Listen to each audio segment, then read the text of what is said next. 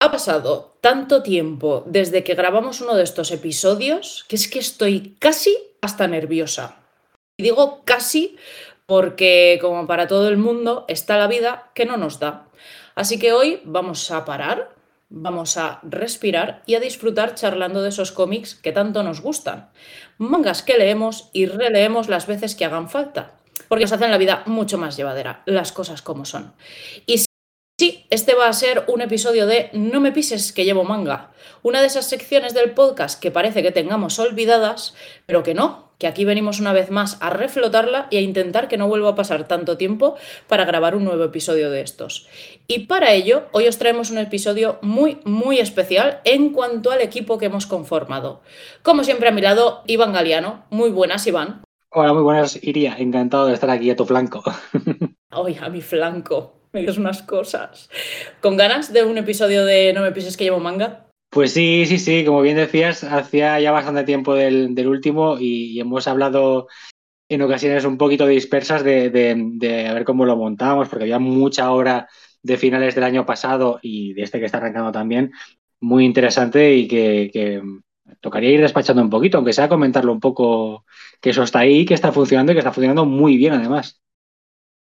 Bueno, y además, Hoy no solo eso, hoy hemos dicho, bueno, pues como hace tanto que no grabamos, vamos a hacer esto tres veces más especial y nos van a acompañar hoy dos autores que saben mucho de manga y que no podíamos dejar eh, escapar la ocasión de grabar con ellos. Bienvenido, Tony Caballero. Hola, Iria, ¿qué tal? Muchas gracias por acogernos y un placer estar por aquí.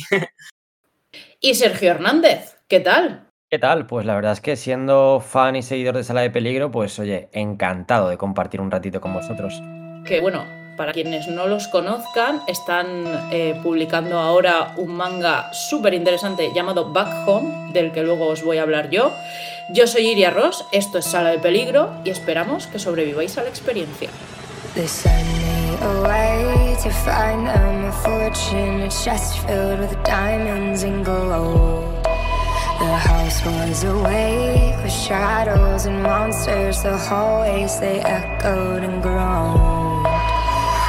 Sat alone in bed till the morning. I'm crying, they're coming for me.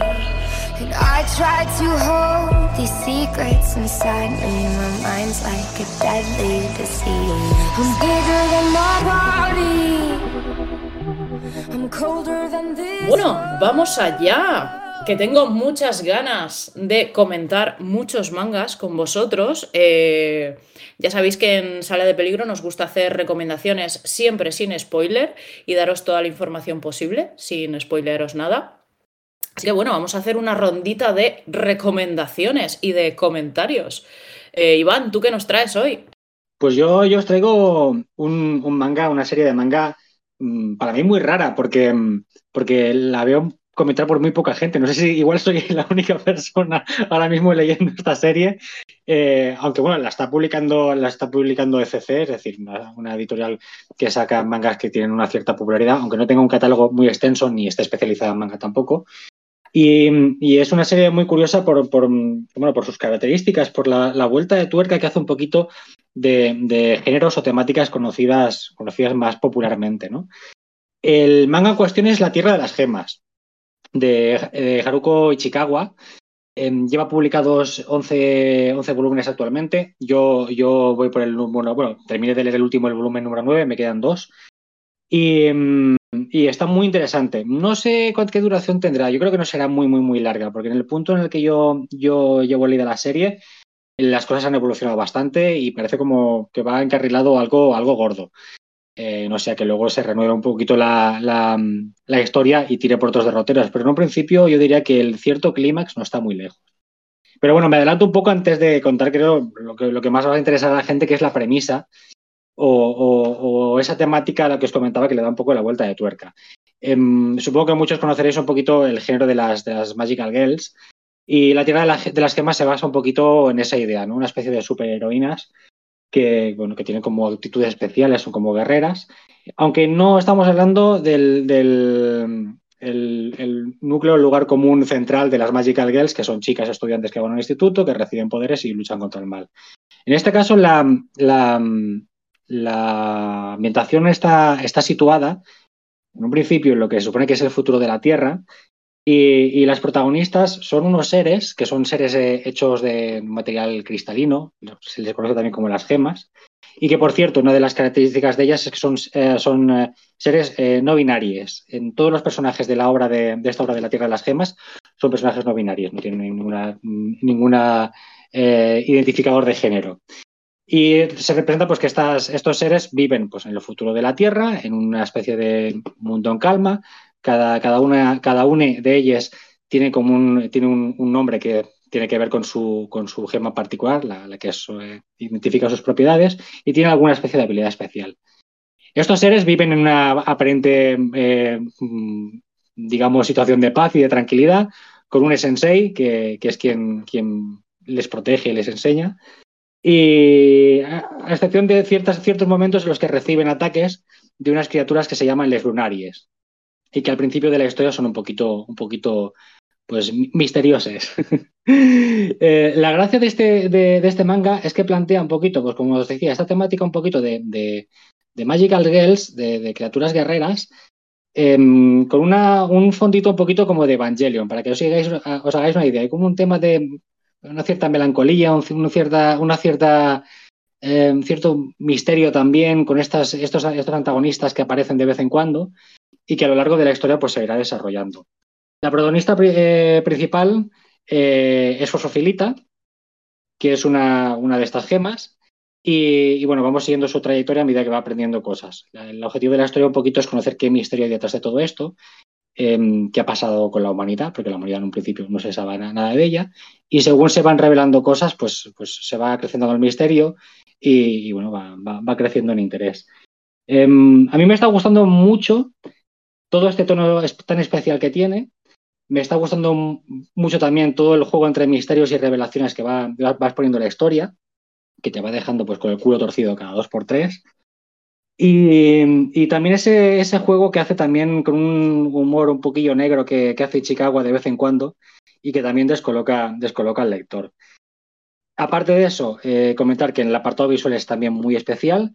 Eh, Ichikawa hace, hace gala de un estilo minimalista, muy, yo diría que bastante atípico en este tipo, en este tipo de mangas de acción, fantasía, y que, resuelve, escenas, resuelve escenas de acción o de combate, por ejemplo, muy, con, casi diríamos que con cuatro líneas. Es una, una, cosa, una cosa bastante digna de, digna de ver. A veces prescinde completamente de los fondos, el escenario es prácticamente una línea en el fondo, mientras los personajes pues pelean unos contra otros.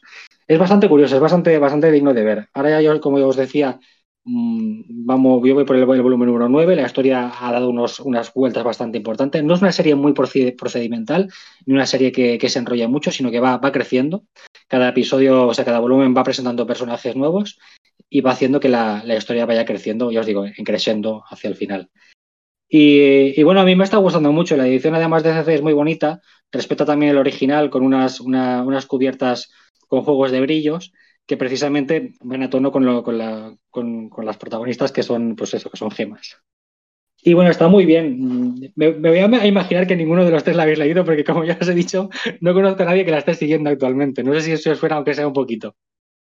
Yo no la he leído, no he leído el manga, pero sí que es verdad que cuando dijiste que ibas a recomendar en este podcast, cuando lo estábamos organizando, me sonaba y no sabía de qué, y es que resulta que nuestro compañero Manu González, por cierto, Manu, un saludo, que hoy en, en, teoría tenía que grabar con nosotros, pero por temas de trabajo no ha podido, Em, Manu pasó un tráiler de una serie que resultó ser la serie de este, de este manga. Y yo no sé cómo será el manga, pero es que el tráiler de la serie es muy loco, en plan de chicas ahí monísimas, estupendas ellas. Y de repente una explota y estaba hecha de pedruscos. Y yo, ¿pero qué está pasando? También es verdad que el tráiler me lo pasó en japonés sin subtítulos y como vosotros comprenderéis, pues a mí la vida no me da para tanto. Y claro, cuando leí de qué iba el manga que te ibas a recomendar, digo, oye, pues a mí esta vaina igualmente esa. ¿Vosotros, chicos, lo habéis leído este? Pues la verdad es que, no, sí que me suena un poco el, todo el argumento, porque pues, de, amigos y amigas que, creo que sí que lo han leído, pero personalmente yo no me he acercado todavía, pero posiblemente lo haga. Hombre, me, me, das una buena noticia diciéndome que hay alguien que la está leyendo, por fin. Por favor, si sois amigos de Tony y os estáis leyendo este manga, poneos en redes en contacto con Iván. Iván necesita ayuda. Yo he de ser honesto y deciros que, que no la conocía absolutamente nada, pero me flipa lo, lo, que has contado, Iván. Aparte me parece como, como muy ecléctica, ¿no? En su planteamiento y con toda esta composición visual que, que plantea. Sí, sí, sí, sí. La verdad es que, em, y además, em, es lo que comentaba, visualmente también evoluciona, porque de los trazos del principio, bueno, los trazos son similares, pero la estética, la estética sí que va, va cambiando un poquito. Y luego tiene, tiene todo, tiene un poquito de todo, es decir, eh, juega la intriga, juega, eh, juega la acción, juega las relaciones personales, juega al humor negro, precisamente lo que decía Iria ahora de los personajes que se rompen y tal. Eh, eh, y Chicago hace mucho, mucho humor negro con esto, a veces los personajes pues se quedan sin cabeza y, y las, las, compañeras tienen que llevar la cabeza a que se la arreglen. Y, y, está muy bien. Avisar que del anime a la, a la, estética del manga hay ciertas variaciones, porque el anime juega con el color, cosa que está muy bien porque entronca muy bien con, el, con, con, la idea visual que hay detrás del manga, pero el manga es blanco y negro puro y duro. Creo que no, no recuerdo ningún volumen que llevara páginas a color.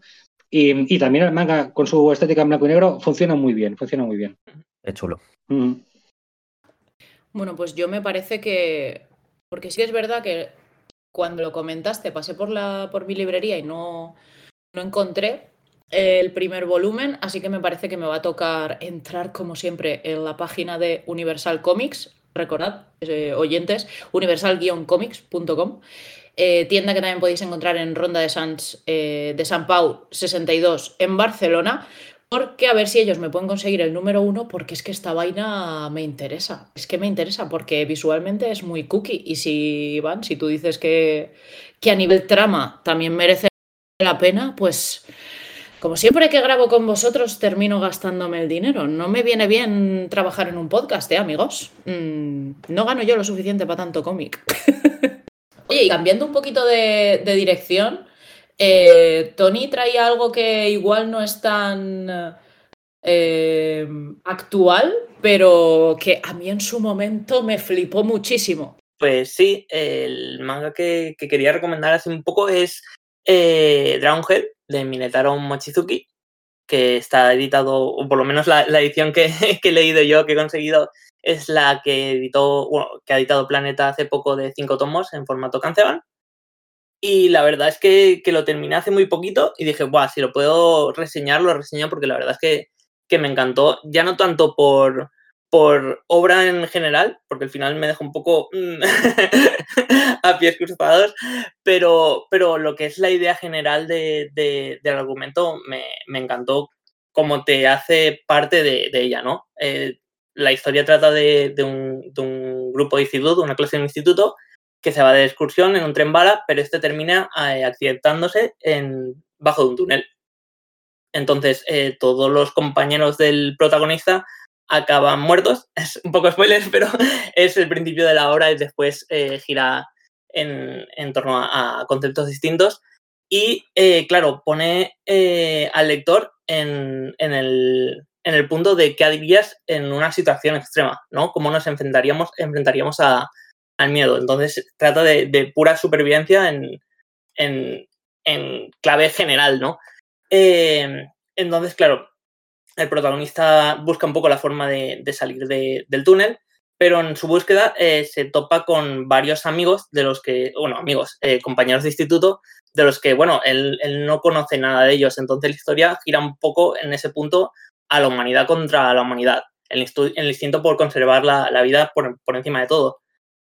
Entonces, claro, eh, todo esto lo ambientas con, con, un tema de oscuridad que lo está abarcando todo, con un calor que es insoportable y que, claro, en ese momento pues no saben de, de dónde proviene, que también trata un poco de, de, el resto de tomos, no solo el primero de, de este concepto. Y, y, claro, lo juntas todo y hace el mix perfecto para, pues para que este tipo de, de obra sea, sea una de, mis favoritas. Eh, tiene un aire así muy, muy a The Walking Dead, en el caso de bueno, del cómic americano o en, o más en el manga me recordó mucho a, a, a Yamahiro, que la leí antes que, que Dragon Head. Entonces, pues, como estos dos son un poco mis pilares a la hora de, de, de crear cómics o de, de, desarrollar mi gusto por, por, los cómics, pues me ha entrado súper bien. Y pues, ¿qué más decir? Pues es como eh, concepto general es eh, la humanidad, una vez ha pasado eh, algo catastrófico y pierde ese miedo a las catástrofes, ese miedo a, a sentir el propio miedo, ¿sigue siendo humanidad o se convierte en otra cosa? En clave de que la humanidad, bueno, no sabemos qué, qué, va a pasar con ella. Entonces es un poco hacer parte de, al lector de, la historia. Eso sí, eh, el final es un poco, pues, muy a la japonesa. Eh, reflexiones, eh, hacerte un concepto muy grande, algo más pequeño, para que, bueno, para que entre mejor, pero no te dan un final en sí. Está un poco abierto a la, a la comprensión de, del lector o lectora. Y eso es lo que me ha, me ha dejado un poco más, más de gusto extraño en la boca, pero en, en general me ha parecido una obra estupenda.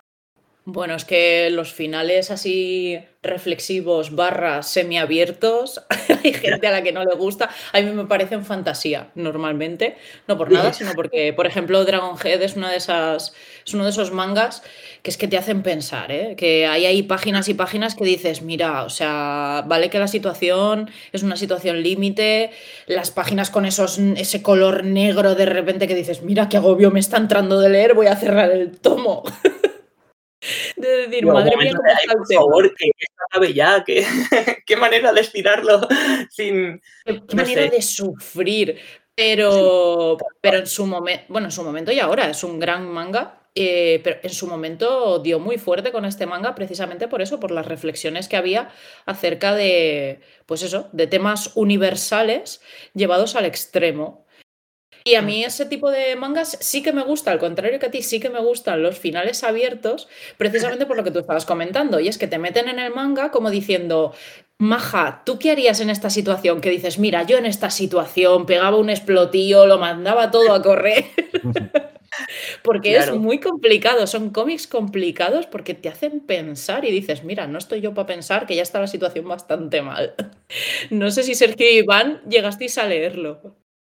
Sí, bueno, yo los dos primeros tomos y, pensaba lo mismo, ¿no? De madre mía, qué, qué valentía, porque habría que vernos a nosotros en una situación así, lo que hacemos realmente, ¿no? Porque la ficción sí queda para, para fabular en torno a este tipo de cosas, pero yo creo que en un caso más realista, pues tendríamos que ver eh, de qué manera lo sobrellevamos cada uno.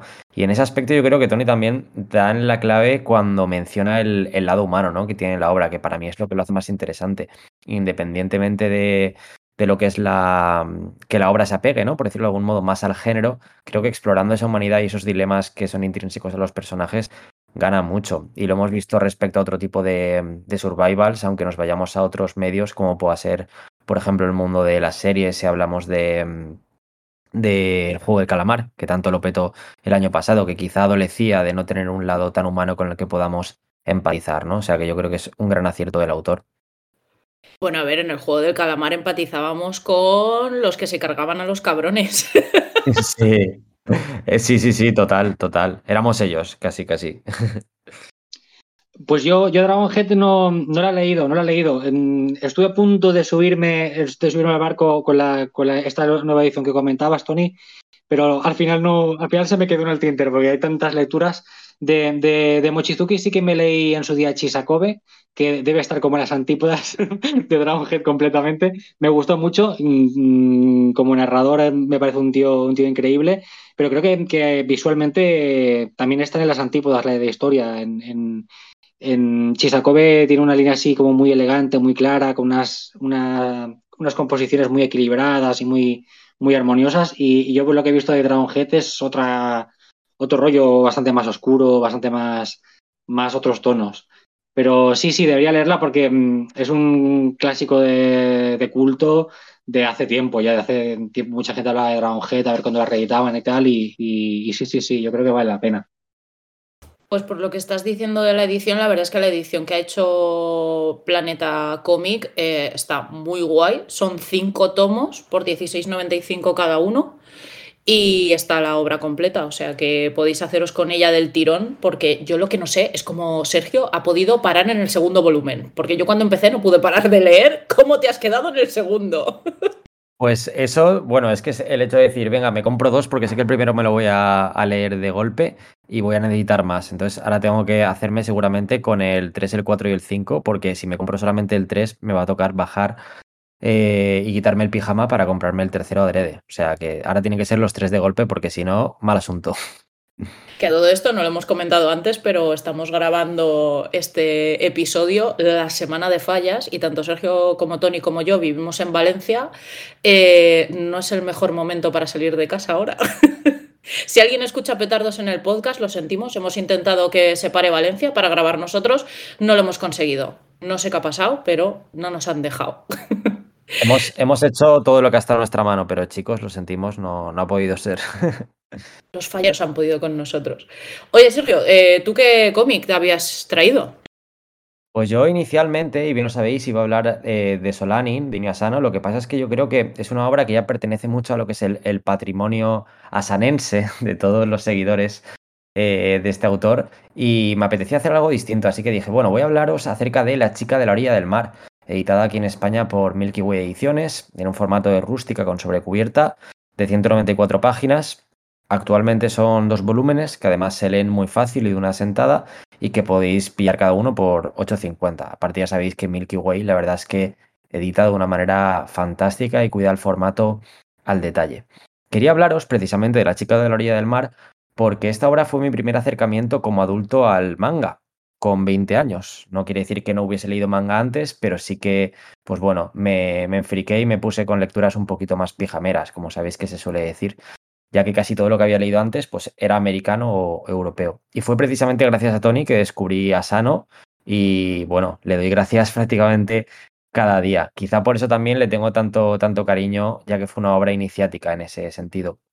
Para mí fue una sorpresa porque la lírica y la verdad, y aquí me voy a poner un poco intensito, me lo tienes que permitir, que se ocultaba o que se oculta en las páginas de Asano, no lo había visto en ningún otro TV hasta la fecha, tan solo en el cine y en la, en la literatura narrativa, en las novelas. Luego hablaremos un poquito de eso. La chica de la orilla del mar, por ir profundizando, se trata de un slice of life que retrata, pues bueno, esa complejidad, intensidad, por qué no decirlo, intrínseca al paso de la edad adulta. Un leitmotiv que está muy presente en todas las obras eh, japonesas, pero que también tiene este matiz de universalidad. Y lo hace mediante dos adolescentes llamados Sato e Isobe, que adolecen de una melancolía tan juvenil como oriental y que se relacionan, pues bueno, de una manera física y sexual, porque sí, la obra tiene contenido sexual, aunque realmente el sexo aquí es una excusa para hablar de las emociones y no es algo gratuito ni muchísimo menos. Como decíamos, estos personajes intentan vivir de un modo nihilista y negar sus emociones de manera constante, lo que les lleva a rayar en la decadencia, la soledad o el aislamiento. Para mí, junto a Solanin y Buenas noches Pum Pum, es la obra que creo que convierte a Sano en la voz de la generación millennial o la generación Z, ya que están como muy juntitas, aunque él paradójicamente con 41 años que tiene el tío ahora, pues bueno, no pertenezca ¿no? A, a, ninguna de ellas. Y es que Asano tiene una magia especial y única dentro de la industria del manga, o al menos yo así lo veo, y un poder narrativo que te atrapa como lector y que se rige también por la emoción y la lírica. Una emoción que, como comentábamos antes, y ahora lo, seguro que lo ponemos en común, pues bueno, tratan de entender de manera desesperada a sus personajes, sobrepasados por lo que sienten y que ocultan en todo momento, pues bueno, esas dudas acerca de un futuro que parece haberles dado la espalda, no solamente de manera personal, como, como dos adolescentes aislados, sino yo creo que también de manera un poco paradigmática de esa generación a la que pertenecen. A mí me voló mucho la cabeza porque su, sensibilidad me recordó a otros autores de distintos medios, porque claro, yo en realidad vengo del mundo del americano y vengo también de, la narrativa y del cine. Entonces, la primera vez que leía Sano no sabía muy bien con lo que compararlo. Me vino a la mente Haruki Murakami, Milan Kundera, Wong Kar Wai, Hong Sang-soo, Sofía Coppola, Ryosuke Hanaguchi, que ahora ha adaptado precisamente uno de los relatos de, de Murakami. Y, y para mí, ya os digo que fue un descubrimiento total. Desde entonces, por supuesto, que vamos, eh, lo he hecho polvo a, Sano, eh, me lo he leído todo y soy ultra mega fan. Pero bueno, por no entrar en, en, lo que es fanservice puro y duro, que podría estar horas hablando a Sano de la historia, eh, no vale la pena decir mucho más porque ya sería entrar en spoilers y siendo un slice of life, yo creo que vale la pena acercarse y degustarla poquito a poco porque es una de esas historias que te deja el corazoncito marcado durante, durante varios días. Y del dibujo, pues bueno, qué decir que no sepamos ya. ¿no? Lo de, lo de Asano yo creo que es una barbaridad. Sus fondos, especialmente en esta obra, me parecen un personaje más, un personaje que nos ayuda a sumergirnos en la historia. Cada edificio, cada habitación o cada detalle del, del, instituto en el que está ambientado, por momentos es una capa más dentro de lo que es esa orfebrería dramática, que yo creo que ayuda a construir un mundo introspectivo y a punto de venirse abajo. Entonces, de algún modo, como que esos fondos también reflejan la melancolía intrínseca a sus personajes. Creo además que funciona esta obra muy bien como primer acercamiento al autor, pero también como exploración de las vías más periféricas de Asano, ya que muchas veces parece que solo haya hecho Solanin o Buenas noches Pum Pum, y no, porque tanto en Norma como aquí en Milky hay cosas muy interesantes y que vale mucho, mucho la pena. Para mí, como decía, es una obra inolvidable y aunque muchas veces a Asano se le califique como intensico, bueno, intensico, intensito, emo o gafotaku, como habéis comentado por aquí alguna vez, ¿no? Y como dicen los buenos de, Oriol y de Mark, que también lo es, por qué no decirlo, pues yo creo que una cosa no quita la otra y que acercarse a Sano vale mucho la pena, y más si lo hacemos con una obra de estas características que creo que representa el pesar de toda una generación entre la que, por supuesto, pues tengo que incluirme. No sé qué pensáis vosotros, chicos. Yo cuando me acerqué a esta obra, creo que es de las primeras que leí de Asano. Porque yo eh, las obras de Asano me las he leído como de forma súper irregular y, y esto, ¿cómo se llama? Y, fuera de orden, por así decir, entre comillas, ¿no? Y sobre todo, aparte de todo el, todo el desarrollo del Slice of Life, eh, me llamó mucho la atención lo que tú dices, eh, el tema de los fondos a nivel gráfico y narrativo, de las dos cosas. Entre otras cosas porque yo me acuerdo que en los 90, cuando yo leía manga, eh, no sé por qué hubo una época que los fondos brillaban por su ausencia. Era una cosa exagerada lo que brillaban por su ausencia, pero en todos los géneros, ¿eh? ¿eh? que esto es lo típico que se le echa en cara, entre comillas, al shojo de es que son todo brillitos y flores y no hay otra cosa de fondo. Pero no, no, todos los mangas brillaban por su ausencia a los fondos. Em, y en esto especialmente me llamó mucho la, la atención y como tú dices, me parece un personaje más. Y, bueno, la verdad es que yo es que de Inio Asano creo que no hace falta decir por mi parte mucho más de, lo que de todo lo que tú has dicho, porque es que es un pedazo de artista como la copa de un pino. Eh, Iván, Tony, no sé si vosotros habéis leído esta. Me parece que Iván sí, ¿no? Sí, sí, yo la he leído y de hecho, de hecho cuando, bueno, Sergio dijo que había elegido Solanin, me parecía muy bien, porque me gustó mucho, pero cuando he elegido La chica en la orilla del mar, me parece todavía mejor porque yo diría que de todo lo de Asano es mi, es mi obra favorita. O sea, es una obra que después de haber leído Solanin eh, me voló la cabeza, era como de, o sea, me, reafirmó que estaba ante un autor, pues eso, lo que tú dices, como una copa de un pino, que tiene, tiene mucho fondo, tiene mucho, mucho que contar y tiene unas formas de contarlo que lo hacen, lo hacen muy especial. De lo que, ha, lo que, ha comentado Sergio, que estoy de acuerdo en todo prácticamente, o sea, mm, clavado, yo añadiría eh, que la obra tiene, tiene un juego de perspectivas muy, muy, muy interesante, porque el, el, punto, el, el, ángulo, la cámara donde la coloca a veces, a mí me hace sentir como si fuera, como si fuera un, un, fantasma en esas habitaciones, en esos sitios, como si fuera un poco un boyer, ¿no? Como que te coloca para colocar colocar, colocar tu punto de vista, pues allí como un poquito como un, como un intruso. Y, y, luego esos juegos a veces que tenía que lo acercaban un poco al género de terror. En esos espacios a veces muy calmados o muy silenciosos, la historia del hermano que hay por ahí de fondo un poquito también, el hermano del, del chico. Y, juega a, hacer, a crear esa tensión que va creciendo y va creciendo y bueno, hasta que llega donde llega. Y sí, sí, me, me gustó mucho. Me pareció una, una, una, idea muy bien planteada, muy bien resuelta, muy bien, ejecutada hacia el final y yo la tengo ahí como con mucho cariño. Luego Asano ha hecho cosas que me han gustado más o menos, quizás ahora actualmente mmm, no me gusta tanto como, como, al principio, sin dejar de gustarme. Quizás es porque, claro, a base de leer mucho a un autor le, empiezas a ver los flecos, ¿no? Con el tiempo. Pero, pero la chica de la orilla mar uh, guarda, guarda en mí ese pozo, eso que comentaba Sergio, ese pozo de, de historia mmm, profunda que tiene, tiene, deja, deja un arraigo ahí un poquito especial. Sí, sí, yo, yo en mi caso eh, también fue una de las, de las primeras obras que leí de Asano. No recuerdo si, si la llegué a terminar. Sé que el, el primer tomo 100% terminado, pero el segundo como fue un... Una pero, pero ¿qué os pasa a vosotros dos con terminar las obras? Si están completas, terminad de leerlas.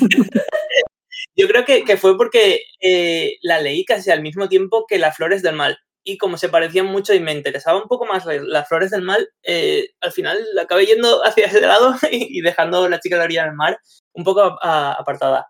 Pero, pero sí, eh, qué decir de Asano, o sea, todo lo que, todo lo que haga Asano está bien hecho y todo, toda la forma que tiene de profundizar en, las emociones y, en las relaciones humanas, yo creo que, que, es una, una, base para, para todo el que quiera algo más allá de, de, un cómic de peleas o de, este tipo de, géneros, ¿no?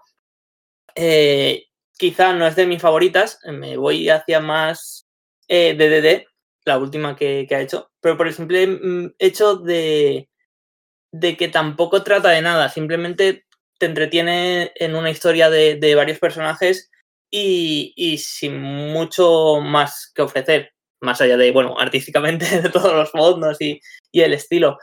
Pero, pero sí, yo creo que, que, que 100% recomendada, a pesar de no saber si la ha terminado o no la ha terminado. que por cierto, eh, las, las flores del mal que comentabas antes, eh, te refieres al manga de Shizu Oshimi, ¿no? Sí, exacto. que habría molado que fuese una adaptación ahí eh, chunga de Baudelaire. Habría estado guay.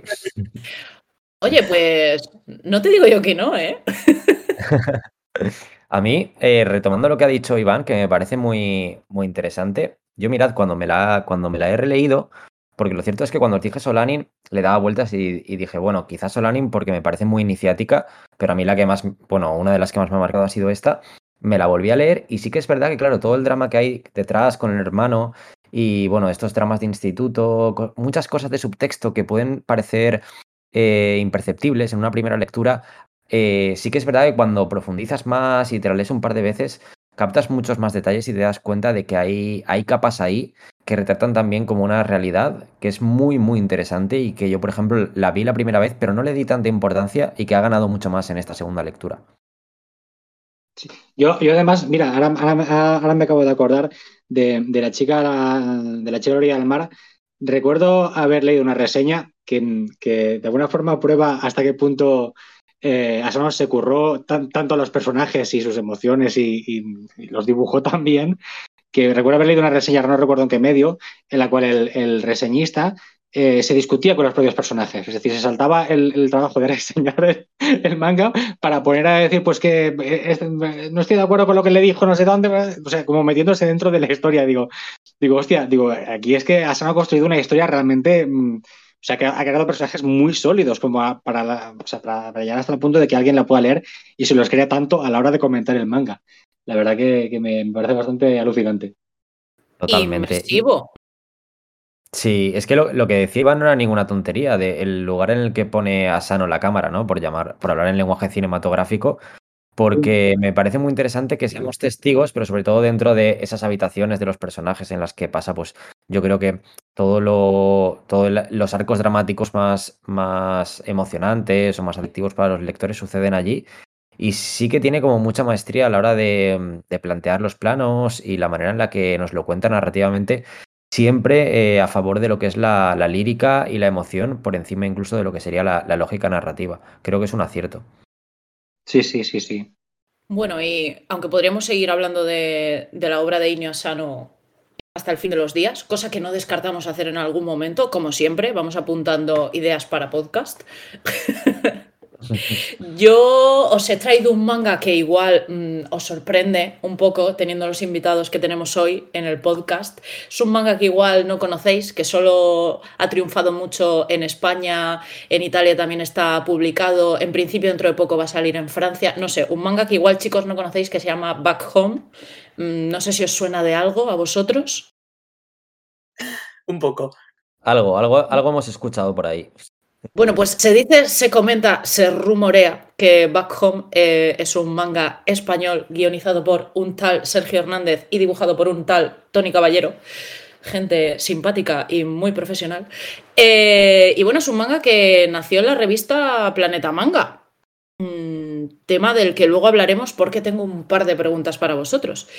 Y bueno, que ahora eh, Planeta Comic está publicando en tomos Por ahora son dos tomos. ah, bueno, ha salido el primero, tiene que salir el segundo, según la web, a 8,95 cada uno. Y, bueno, eh, es una historia de supervivencia y ciencia ficción que se inicia con un viaje en tren donde van Anne y su hermano pequeño Adam. Y la primera escena, tengo que decir que a mí me hizo mucha risa porque es típica escena que vas en el tren y hay un niño por culero corriendo de un lado a otro que la hermana lo coge y le dice, mira, siéntate aquí, bonico, porque nos van a tirar del tren y verás tú el cachondeíto si nos quedamos aquí tirados. Cosa que nos ha pasado a todos en algún momento.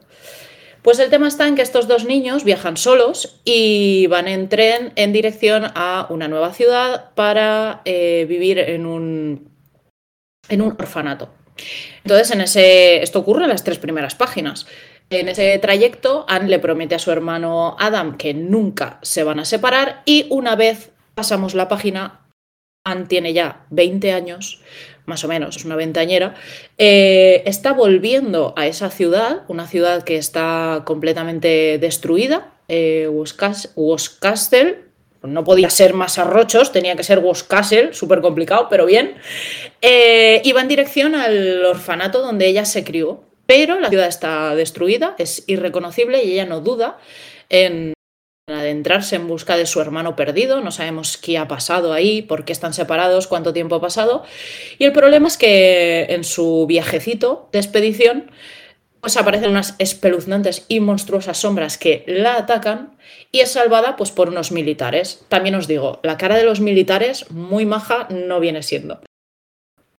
Y así es como empieza Back Home. A partir de ahí se convierte en una huida hacia adelante por parte de Anne, buscando a su hermano, averiguando qué narices son esas sombras, qué pasa con los militares y, y bueno, la verdad es que es un manga español que como os he comentado antes, pues está triunfando mucho. Que tengo que decir que me ha gustado mucho. Yo no lo leí en, en Planeta Manga, porque tengo que reconocer que la revista me parece un formato maravilloso, pero que a mí no me termina de gustar, porque hay como demasiadas historias y no me centro.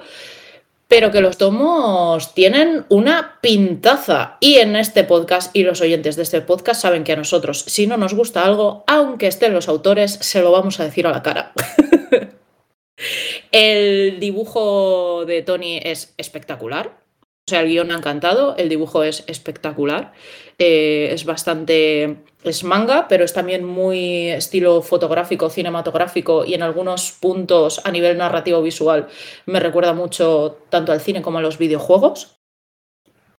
Y bueno, es un cómic que ya os digo que podéis eh, disfrutar tanto en su versión serializada como en su versión tomo, ahora que os mega recomiendo porque además el primer tomo tiene un desplegable ahí a color casi al final del tomo, que eso es una gozadera que no es ni medio normal.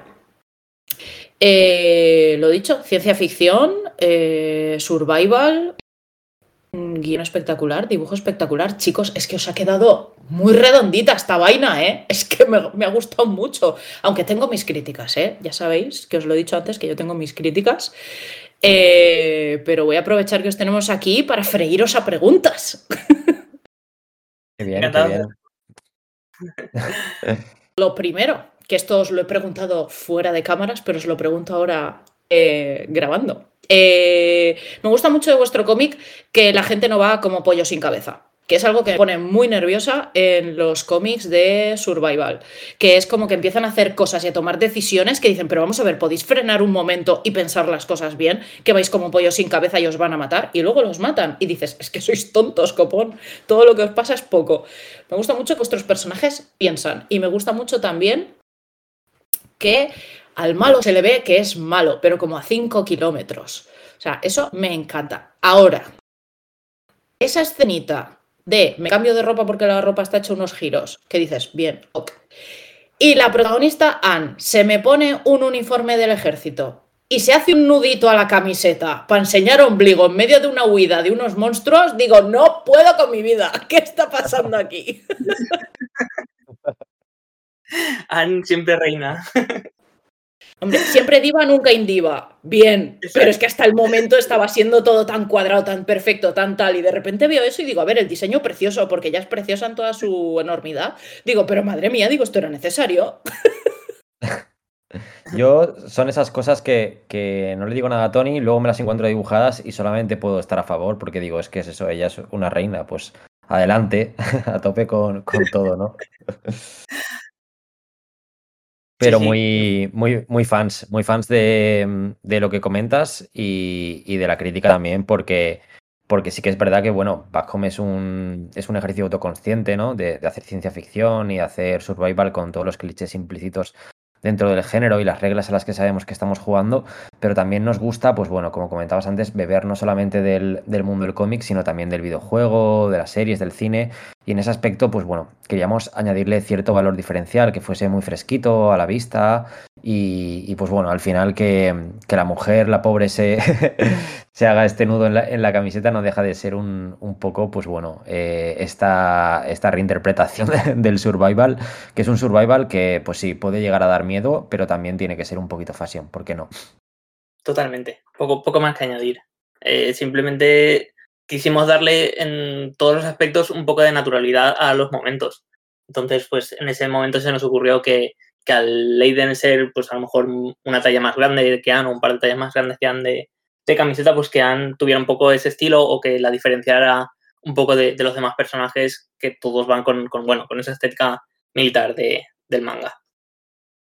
A ver, conste en acta que todo esto es la única crítica, que lo he puesto en la reseña de, de, la página web, que la única crítica de todo el manga sea un nudito en una camiseta, dice mucho, dice mucho del manga. Iván, no te rías de mí, que te estoy oyendo. No, me, me, río también porque precisamente lo que acaba de decir Tony es lo que, lo que estaba pensando y digo, si me dan paso lo voy a decir. A mí me parece que, que, es precisamente una idea para distinguir al personaje, aunque lleve ropa de militar, porque tiene que pasar un poco, pues eso, pues, desapercibida según el plan, que, que le, le, marca esa distinción de, de, ya no es como ellos, lo, tiene, tiene, tiene esa, esa seña diferenciadora, me parece, me parece una buena idea. Y en general, ya que tengo, ya que estoy hablando yo y tengo la oportunidad de hablar ahora, eh, debo decir que, que, me, que, me, ha gustado mucho. Yo no lo había leído, me dijo, me dijo Iria lo del programa que venías de invitados y lo, lo, había visto en la librería y digo, hostia, pues me, me, lo voy a llevar. Era el último, por cierto, el último que quedaba allí. Y, es que y... se está vendiendo como churros. Y con razón. Sí, sí, sí, y, y, mira, fue, providencial. Estaba allí y digo, pues venga, para casa. Y me ha gustado mucho, lo leí ayer. Mmm, creo, como decís, que es un, manga que está, está muy bien construido, acorde, a los cánones de, del, de, pues del género de acción, del survival horror, con esas referencias que son reconocibles de, pues eso, del cine, de los videojuegos, en especial yo pienso en los años 90, quizás nos podemos remitir un poquito a los 80 también, porque tienen ese bagaje. Y, y es una historia que está muy bien armada. Y, en, lo visual, eh, yo destacaría los acabados del manga. O sea, me parece un manga. Quizás tengo yo todavía cierto prejuicio con el, con el, el mangañol. El manga hecho aquí, que a veces me recuerda un poco a, pues, pues a trabajos eh, un poquito amateurs o trabajos que está intentando despuntar, que no están mal, pero a veces le puedes detectar ahí cositas. Y, me ha sorprendido, lo encuentro unos, unos, acabados fabulosos. Los juegos con manchas que hacéis también en las escenas de terror me, me han gustado mucho. Y no sé, está muy bien, me, me ha gustado, está muy bien. Qué guay, muchas gracias. Luego también me gusta mucho del, del, guion que no sea lineal. Es decir, eh, lo que comentaba antes de que en tres o cuatro páginas te presentan a los personajes, luego han pasado varios años, no sabes qué ha pasado por en medio, que esté contado en dos tiempos, me gusta, me gusta mucho porque me parece que está muy bien dosificada la, información. Lo suficiente para que haya información entre escena de salir por patas y escena de que nos matan. y me parece que tiene un ritmo muy, muy bueno. Pero la pregunta del millón es, la página de Planeta Comic, ya os digo, como yo no lo he seguido por, por Planeta Manga, por la revista, no lo sé. Por eso os lo pregunto. Eh, la página web de Planeta Comic dice que el primer tomo es uno de dos. Pero en los stories de Instagram de Tony, porque aquí una lo mira todo por si acaso, el otro día subió una historia que decía haciendo storyboards de Back Home. Y yo, wait a minute. Digo, esta historia no está terminada. Que alguien me explique qué está pasando aquí. Pues eh, sí y no, o sea, sí que está terminada a nivel de, de guion global y de desarrollo en sí de, de, proyecto, pero no está terminada todavía en, en la revista, la serialización. Entonces, ¿Y entonces el, el segundo el tomo, tomo será tomo único? o sea, tomo único, calla, no sé ni hablar. ¿Será el, el tomo final? Exacto, pero todavía, o sea, como previa a la publicación en Atomo sale en revista, ahora mismo estamos eh, sobre la mitad del segundo tomo de, de, publicación en Planeta Manga. Entonces todavía estamos es desarrollando. Decir, que tengo que secuestrarle las Planeta Manga que salgan a alguien que se las compre. Ajá, es mi plan a partir de ahora. Es, eso es, eso es. Bueno, luego también el desplegable a color, o sea, esa fantasía. Porque claro, tú te estás leyendo un manga ahí en blanco y negro tan tranquilamente de la vida y de repente en una página giras, ves ahí una cosa que dices, ¿esto qué es? Empiezas a leer y hay un desplegable a color que eso es ¡ah! fantasía máxima. O sea, ¿cómo me gustó ese momentazo? Claro, eso en la revista no podríais hacerlo. No, de hecho, bueno, fue un, fue un extra adrede para el tomo porque nos contaron los editores y nos apetecía hacer algo distinto, algunas páginas a color, que es lo que estaban haciendo el resto de los compañeros. Y lo cierto es que nos parecía muy atractivo, pero eh, nosotros, eh, pues bueno, somos unos intensitos de la vida y nos gusta darle eh, una vuelta de, tuerca a todo. Y dijimos, vale, pues ya que todo el mundo dice que, que Backhome es tan cinematográfico, porque realmente también esa es la voluntad, ¿no? A la hora de narrar y de plantear la cámara, dijimos, pues, ¿qué momento pensamos que puede ser más épico a la hora de espectacularizarlo o de plasmarlo en un manga como si se tratase de, de, una cámara lenta, ¿no? Ya que podemos adquirir este formato panorámico y las cinemáticas, pues desarrollarlas a color y de manera, pues bueno, como si tuviésemos la lente muy, muy abierta. Y dijimos, pues bueno, este momento que evidentemente no vamos a hacer spoilers, pero es un momento que aunque esté feo decirlo, está guay, a Tony le ha quedado muy chulo y, que yo creo que potencia ¿no? ese, ese, toque de género, porque es al final un cliché dentro, dentro del género y dijimos, pues bueno, vamos con esta idea a tope, que no la ha hecho nadie y, y, muy chula. Ahora estamos justamente, como decía antes Tony, con el tomo 2 y ya estamos tramando cosas con otro futuro desplegable para el segundo tomo, ya, ya os contaremos cositas. Bueno, bueno, cuando salga el segundo tomo os inflaré a mensajes en plan de ¡Ah! gritando en mayúsculas. eh, bueno, hemos dicho que es eh, survival, que es también ciencia ficción. Esa es otra cosa que quería comentar con vosotros. El apartado de ciencia ficción es que, claro, quiero comentarlo sin hacer spoilers y eso, claro, lo hace un poco difícil. Pero bueno, todo el apartado de ciencia ficción, lo que me ha gustado es que todo lo que ocurre con las sombras, con lo que está haciendo el apartado militar y demás, eh, está lo suficientemente representado a nivel ciencia, pero sin entrar en mucho detalle como para que no sea inverosímil. ¿Vais a meteros ahí en el segundo tomo más a fondo o nos vais a dejar con las ganas y voy a tener que arañar la pared? Bueno, es que al final, pues como decíamos antes, somos conscientes del ejercicio que estamos haciendo al hacer una obra de ciencia ficción o survival y sí que nos apetecía que, que fuese una excusa para contar historias mucho más humanas eh, que realmente al final pues las personas que, que, nos estén escuchando, ¿no? los oyentes y que se hayan podido acercar a la obra eh, entenderán lo que estoy diciendo, ¿no? Que en realidad todo, todo lo que es el género, todo este entramado de ciencia ficción, a lo que le rinde pleitesía al final es a la historia de los personajes y esos arcos dramáticos.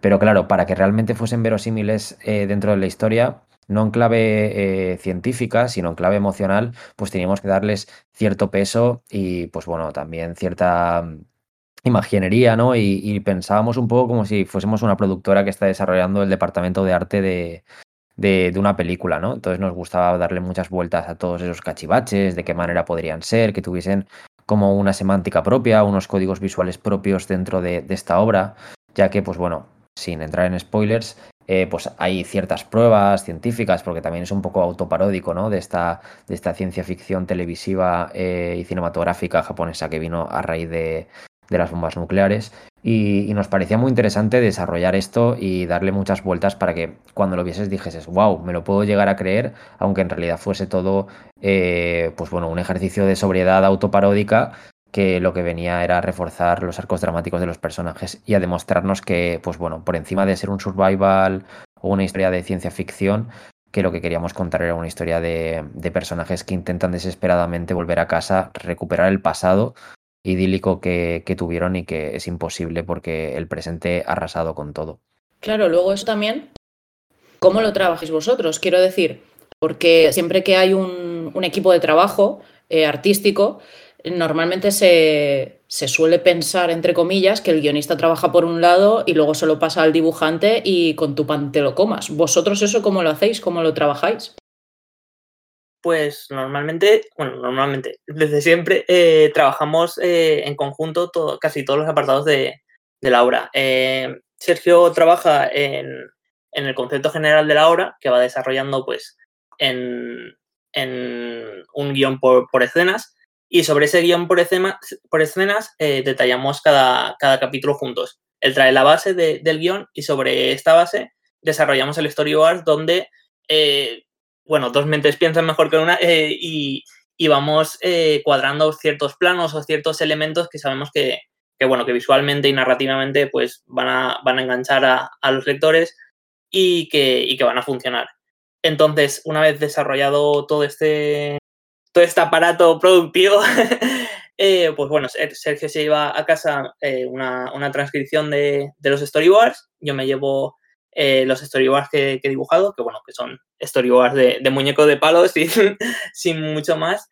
Y una vez eh, juntamos las dos cosas, ya lo pasamos directamente a, a, las páginas, a desarrollar las páginas. Y bueno, como, como tenemos una forma muy, muy, muy amena de hacer las cosas, siempre nos vamos comentando pues en cada página de, oye, ¿te parece esto mejor? O cambiamos esto, ¿qué tal? Si para que funcione mejor el dibujo, para que funcione mejor el guion, cambiamos, cambiamos este punto para, para ello. Entonces, es un poco un, un tú a tú y pasarnos el, el trabajo eh, de cada uno al otro y, y formar parte de, de, del trabajo del otro para que, bueno, para cubrir un poco los, los puntos flacos que, que nos podamos dejar el uno del otro.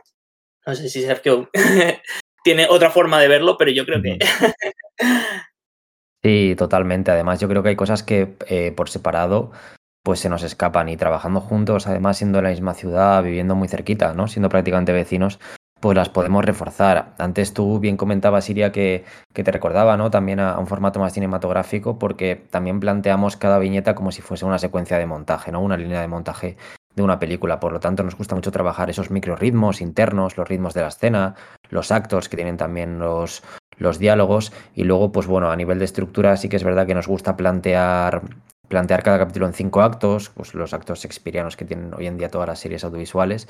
Y también nos gusta mucho, en relación a lo que decía antes Iván de, Asano, donde colocamos la cámara. Hablamos mucho en lenguaje cinematográfico, Tonillo, para tratar de, de, poner al espectador siempre dentro de la escena y que sea testigo, ya que, pues bueno, por suerte el género al que estamos jugando invita a que sea más, más inmersivo y es algo que nos gusta, nos gusta hacer mucho y estamos muy a gusto. Y yo creo que, pues bueno, la magia, la magia de momento fluye y, y ahí vamos, a tope. No sé si Iván tiene alguna pregunta respecto a este manga, porque si no, yo sigo teniendo preguntas para vosotros. No, oye, sigue, sigue. Yo, yo la verdad es que mm, con lo que van contando ellos ya, ya me van me van despejando las dudas, las pocas dudas que tenía. O sea que si tienes alguna. Bueno, quizás tengo, tengo sí que he pensado un poquito más. Iván, más dime por más... favor que vas a hacer un, un óptimo. Yo no tengo una pregunta, tengo un comentario. no, no, pero, eh, no, más que bueno, a lo mejor sí que lleva implícito un comentario, pero eh, me, llamó la atención un poquito el tema de, que esté funcionando también la, la, Planeta Manga, que veniendo, veniendo de, de, unos tiempos en los que se ha dicho durante mucho tiempo, mucho tiempo, que las revistas de cómics no funcionaban, y de hecho, de hecho es cierto que se han quedado unas cuantas por el camino, ahora me acuerdo, por ejemplo, de la Voltio o de la, la, otra revista de la Resistencia también, que no acababan de cuajar. Cuando salió Planeta Manga, era un poquito, um, salió el tema de, bueno, esto va a durar dos, tres días y no va a durar mucho más, sacarán dos volúmenes. Sí que es cierto que tiene una periodicidad pues un poquito laxa, pero yo por lo, que he escuchado mmm, funciona bastante bien. Yo la, la, sigo comprando día a día. Me pasa un poquito como, como, como a Iria, que la tengo, tengo los volúmenes un poquito retrasados, pero, pero vamos, yo sigo ahí al pie del cañón comprándola y bueno, a lo mejor probablemente lo que haga será, pues oye, pues esta historia entera, voy a leerme la entera, cojo todos los volúmenes y las voy un poquito, un poquito despachando. Pero quería comentaros también si os, os pilla un poquito eh, por sorpresa este, este éxito del, del mangañor, de la, la, revista Planeta Manga o ese algo que estaba ahí, que ya era obvio que se estaba cocinando un poquito por lo bajini y que tocaba hacer una apuesta en ese sentido, hacer una revista, pues que saque a todos estos autores que están llevan tiempo ahí creando y haciendo cosas un poquito la luz, darles visibilidad. Desde luego el, tema, antes que lo comentábamos con, con Iria hablando de tesis doctorales, el tema da para, para tesis doctoral porque es un, es un enigma que yo creo que editores, autores, gente de divulgación, periodistas, nos preguntamos todos y yo creo que ninguno llegamos a tener una respuesta concreta porque al final se trata de un cúmulo de cosas. Nosotros al final como, como seguidores, porque cuando se anunció Planeta Manga no habíamos firmado todavía con Planeta, eh, cuando vimos la iniciativa pues nos alegramos un montón de que Planeta apostase por autores nacionales porque nos pareció que era la única editorial que lo hacía de forma tan activa. Es cierto que estaba el concurso de Norma, que había otras editoriales como Babylon que habían apostado por, por autoras y haciendo cosas súper interesantes, pero con esta, mm, ¿cómo decirlo de algún modo? Con esta voluntad tan, generacional que ha tenido Planeta, eh, pues nos, sorprendió muchísimo y estábamos también expectantes de ver cómo funcionaba. Luego nos unimos al proyecto y muy felices de formar parte de esa familia. Y aunque, claro, como autores desde dentro siempre tienes la esperanza de que, de que vaya bien, no esperábamos que fuese a ir tan, tan, tan bien. Y la prueba la tenemos en los salones de, bueno, sobre todo el Salón del Manga de Barcelona, que es donde pone Planeta allí el, el stand brutal, donde van todos los autores. Y nosotros nos quedamos fascinados con la, con la recepción que tuvo el, proyecto, más allá de, de, historias que funcionen mejor o peor dentro de la propia revista, eh, yo creo que ha sido súper bien acogido, pero también porque Planeta ha hecho ese esfuerzo industrial a nivel de comunicación, a nivel de presencia en eventos, para que así sea. Al final las cosas nunca pasan de, de, manera casual, ¿no? Y yo creo que sumado a eso han habido dos cosas claves. La primera quizá es que han apostado por, por gente que, pues, en la que nos incluimos, ¿no? Que estamos al comienzo también de nuestras carreras, que somos conscientes de que nos queda todavía muchísimo, muchísimo por mejorar y muchas obras que, y géneros que explorar, pero que sí que es verdad que tenemos, pues bueno, una voluntad de, de hacer carrera dentro de la propia Planeta Comic, que tenemos una convicción en lo que creemos y que queremos ser autores, ¿no? Queremos profesionalizarnos y queremos desarrollarnos dentro del mundo del cómic. Y eso también hace que, bueno, las obras en las que trabajes, pues te lo tomes totalmente totalmente en serio, aunque la industria no esté tan profesionalizada quizá como en Estados Unidos o como, o como en Japón. Y sumado a eso, eh, y con esto te, termino ya, que madre mía, me estoy enrollando un montón, yo creo que todo lo que es eh, el fenómeno oriental, véase en el cine, véase en la, bueno, en la cultura, ¿no? Hablando en términos masivos, yo creo que se ha democratizado muchísimo en Occidente y la prueba la tenemos en las nominaciones a los Oscars, la prueba la tenemos en que, por ejemplo, Haiku cuando salió, pues bueno, fue el libro, e independientemente de, contar como cómics, eh, novelas o poesía, fue el libro más vendido de, de, ese mes por encima de obras de Javier Cercas, Arturo Pérez Reverte o Almudena Grandes. Y, yo creo que todo ello forma parte de este proceso de democratización de Oriente que poquito a poco parece que, que, va entrando. La pandemia me parece que fue también un punto decisivo para, que mucha gente se acercase al manga. Y yo creo que este fenómeno no ha hecho más que empezar y que todavía tiene muchas sorpresas que darnos a todos los que formamos parte de este mundo. Y solo podemos estar expectantes. Por lo que estabais comentando ahora de, de la revista, que vosotros empezasteis leyéndola y luego entrasteis a, trabajar con ellos, ¿Cómo fue eso? ¿Os presentasteis vosotros? Eh, ¿Os llamaron ellos? Porque claro, yo obras vuestras he visto que trabajéis juntos, me refiero, he visto Back Home y luego tenéis El Diario de Laia, que es un libro ilustrado. Entonces, ¿os presentasteis vosotros como proyecto o cómo fue el asunto? Pues la verdad es que eh, con ese proyecto estábamos trabajando antes, estaba trabajando yo personalmente, bueno, desde 2013 que, que la creé y en 2014 la presenté al concurso de Norma, de, bueno, que, el que hacen cada año, y quedó como finalistas. Y claro, en ese momento era la primera cosa que hacía, quedé como finalista y me dio como un poco de, de alas, ¿no? Para, para seguir eh, apostando por, bueno, por, por dibujar manga. Eh, sin embargo... Está ahora Norma Editorial mordiéndose las uñas. no sé, no sé. Entonces, claro, eh, pues bueno, eh, seguí eh, apostando por, por, el concurso, intentando, bueno, meter cabeza en, en editoriales. Y, eh, bueno, Laura empezó con, con, otra editorial, al final, eh, pues bueno, no, no, fluyó la cosa, entró Sergio en el, en, en el proyecto en, ese punto, pero decidimos, pues, alejarnos un poco de todo y conservar como la esencia que queríamos mantener en, en Back para, bueno, para la obra, eh, estuviese donde estuviese. Entonces, pues llegó el momento de, decir, bueno, a ver qué, vamos a hacer con, esto. Eh, vamos a, darle unos meses a buscar otro tipo de obras. Sergio y ya habíamos trabajado en, en otras obras, en Ryoko, que también salió como finalista de Norma en 2017, ¿puede ser, Sergio? Sí, bueno, por ahí. Es como que nos presentamos un par de años seguidos y pierdo la, perspectiva, porque nos, presentábamos a todo, íbamos ahí como, un pollo sin cabeza. Y entonces, de, bueno, de, ese trabajo previo que hicimos, Sergio se metió al proyecto porque, bueno, ya había trabajado con, él, sabía que le iba a dar un, cambio a los personajes, un, un, tipo de, un carácter que yo no le podía dar a la historia.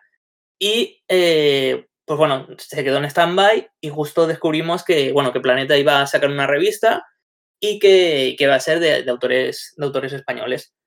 Eh, sin pensarlo muy bien si nos iban a coger, si ni nos iban a responder, pues antes de la publicación del número uno, eh, les mandamos a ver si, si, bueno, pues si en algún casual el proyecto les parecía interesante. Y nada, al cabo de, aproximadamente tres semanas, una vez ya, creo que ya, ya habían publicado el, primer tomo, que lo leímos y fue de, Buah, es que si entramos aquí hay nivelón. ¿Tú crees que estamos, estamos preparados para, para cumplir? no sé, no sé, a ver qué, a ver qué nos dicen. Pues bueno, al final nos respondieron que les encantaba la, historia, que creían que iba a funcionar súper bien, que en ese momento también querían eh, apostar por un Seinen para la revista y que además que con todo esto, que, que nos parecía pues hacer la portada del, número que, íbamos a, a, presentar. Entonces, pues claro, eh, fue que nos dijeron eso y, llamarnos al, segundo y decir, bueno, Sergio, lo, hemos conseguido y, a, ver qué, nos depara eso. Pero bueno, pues una felicidad tremenda, la verdad. Luego, además, claro, habéis dicho antes que, falta, os todavía falta trabajo en Back Home para la revista. Em, ¿Tenéis pensado, típica pregunta, ¿vale? Yo lo sé, pero es que ya habéis hecho caterva de fanses entre los que me incluyo yo a partir de ahora. Em, ¿Tenéis más proyectos pensados para medio largo plazo juntos? Por favor, no os divorciéis, que nos gusta mucho cómo trabajáis juntos. No, somos como un, como un matrimonio. De hecho, mucha gente, el otro día David López en el salón del cómic de, de Valencia se pensaba que éramos pareja, nos sipeó y a partir de ahí ya pues... David López es muy así, David, te queremos. Sí, es un crack, es un crack. Y, mm, nada, lo, cierto es que sí, tenemos, tenemos más proyectos juntos. Ahora, sobre todo, como hemos dicho antes, estamos muy centrados en hacer carrera en Planeta Comic, porque nos hemos encontrado no solo con un equipo de profesionales tremendo, sino también con gente de muchísima calidad humana. Y es ahí donde queremos trabajar. Entonces, una vez terminemos Back Home, eh, pues bueno, nos meteremos de lleno en una novela gráfica. No podemos contaros mucho, pero seguro que, os entusiasma. Si os gusta Back Home, seguro que os entusiasma.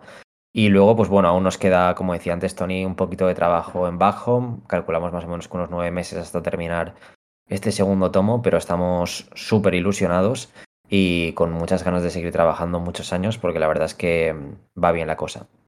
Yo tengo que decir, con Planeta estoy un poco cabreada por algunas ediciones que hace de algunos mangas que es como de Planeta, yo confiaba en ti. Sin embargo, tengo que decir que todas las ediciones que están haciendo en tomo de los mangas que salen de Planeta Manga, la edición es de Puturru de Foie. O sea, Planeta, bien, pero edítalo todo así, copón.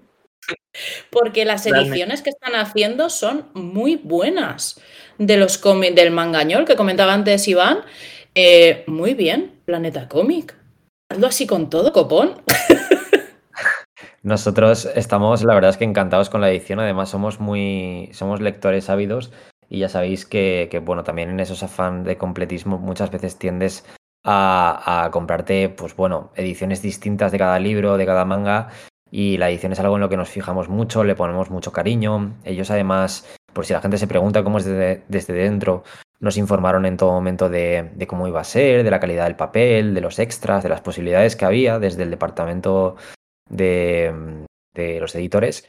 Y lo cierto es que todo lo que nos dijeron y tal quedó muchísimo mejor. Incluso cuando nos llegó estos primeros ejemplares de muestra, pues se nos saltaban las lágrimas, porque, y esto, hablándolo con muchos compañeros, eh, puede resultar difícil de entender, pero decíamos, ¡buah! Es que ahora es un manga de verdad, porque claro, tú lo ves en la revista, que ojo, es mucho más grande el formato y luce mucho más para el estilo que tenemos, pero claro, lo ves en formato revista y lo mola todo, pero es que lo mola todavía más verlo en formato tomo porque te lo crees.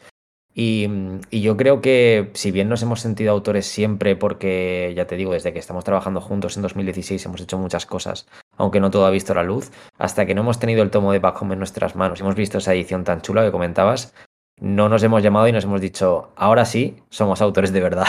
y nos, nos, hace mucha gracia verlo así.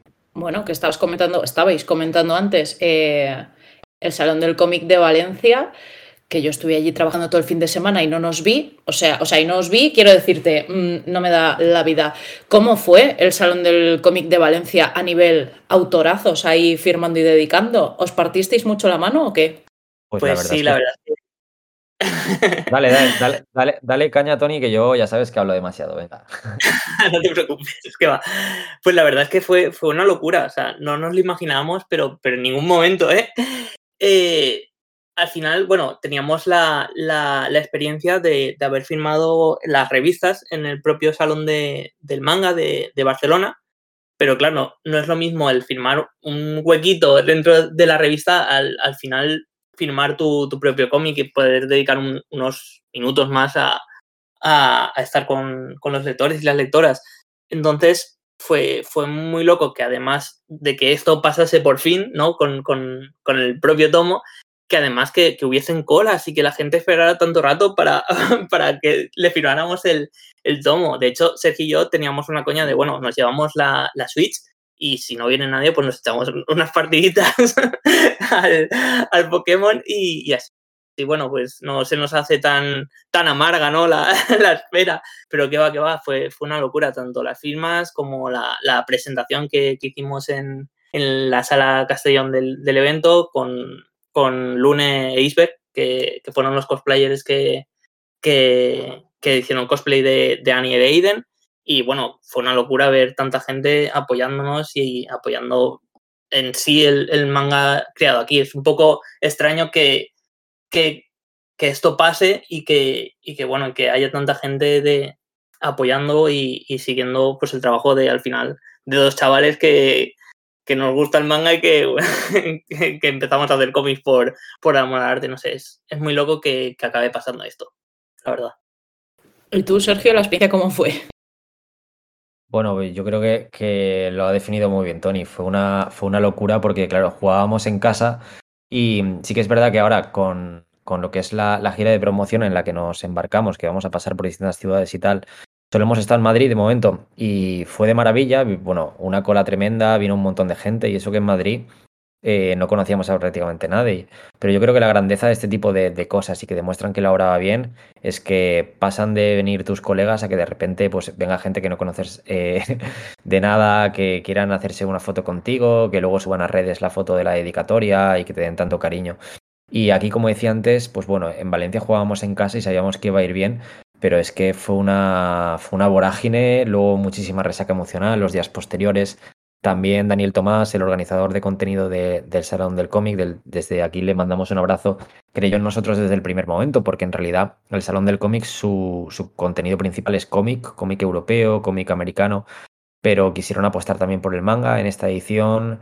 Eh, bueno, hicieron una exposición de Back con páginas originales, algo que, que gustó muchísimo, y estábamos por ejemplo, al lado de Salvador La Roca, por lo tanto es de wow.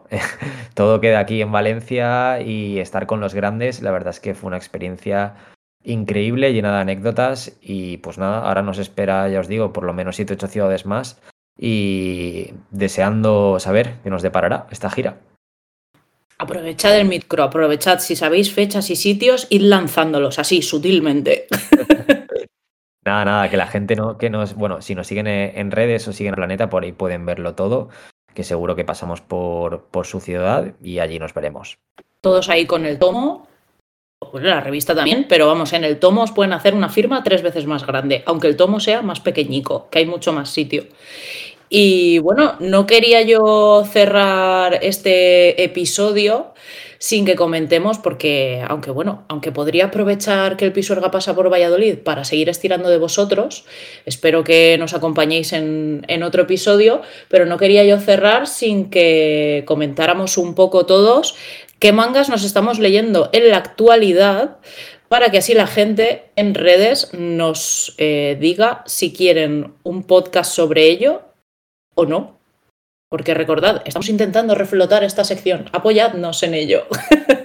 que estáis leyendo en la actualidad de manga que digáis, esto la gente no se lo puede perder. Pues, pues mira, a ver, yo, yo como siempre estoy con un montón de frentes abiertos y precisamente lo que, lo que, lo que comentaba al principio del programa, eh, de, finales del año pasado y principios de ahora han salido muchas cosas. Em, estoy, bueno, no sé si hará falta decirlo, tenemos que, tenemos que igual que dedicarle un programa entero.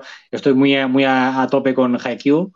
Eh, es decir, me he visto un montón de, episodios del anime, me falta, me falta esta última temporada. No sé cómo va, cómo. Creo, ya, creo que ya han salido todos, diría que ya está todos por ahí, pero bueno, ahora estoy tan enganchado con el manga que me está resultando igual de fresco que cuando vi el anime, o sea, me da igual que ya, ya sepa lo que va a pasar, eh, me parece una, pasada. Y, pero bueno, es que claro, es una serie que, debe estar ya leyendo todo el mundo a tope, entonces no sé si, si insistir en ella eh, hace falta mucho, pero bueno, una muy interesante que empezó hace poquito y que voy a, voy a tardar voy a tardar bastante porque, bueno, más que serie es un, tomaco que ha sacado Satori, que es el, cuento de un pasado lejano de, Shigeru Mizuki, que son, son pues esto, es, son historias mm, cortas de historias breves de, terror, muy basadas en el, folclore japonés, que, que, Mizuki controlaba muy bien, muy, las hacía muy bien. Y precisamente como la he leído muy poquito, eh, creo, un, recopilatorio de historias de, hace un par o tres de años, que ahora no recuerdo cómo se llama.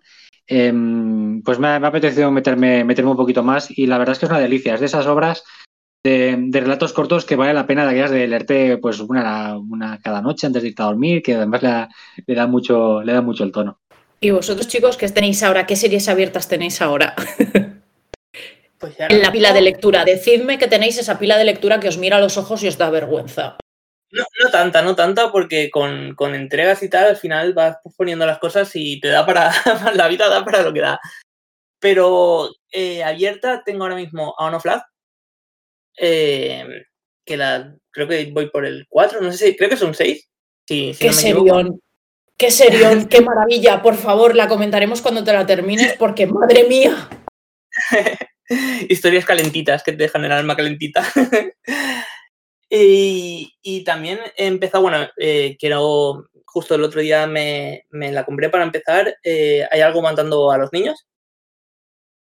Que, bueno, que toda la pintaza Sergio también me, la recomendó y no es manga, pero...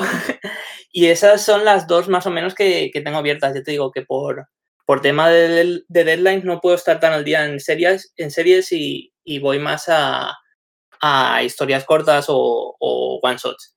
Así que yo creo que, esas dos son una, la que tengo empezada y otra la que voy a empezar seguramente esta noche. Así que no sé. Yo fijaos, yo soy mucho más en realidad de americano que, de manga y sí que es verdad que de grapas tengo ahí, bueno, de grapas y de, y de integrales y cositas así, pues la pila que da vergüenza ajena. Además... Pero Sergio, tú eres millonario. Si eres de grapas, tienes que ser millonario porque está la grapa imposible de precio. Ya, es, es, una locura. Bueno, he tenido que hacer criba Además, es como que hace dos años era de grapas a tope de Marvel y en el último año como que me he pasado mucho más a DC porque el contenido me ha parecido mucho más chulo.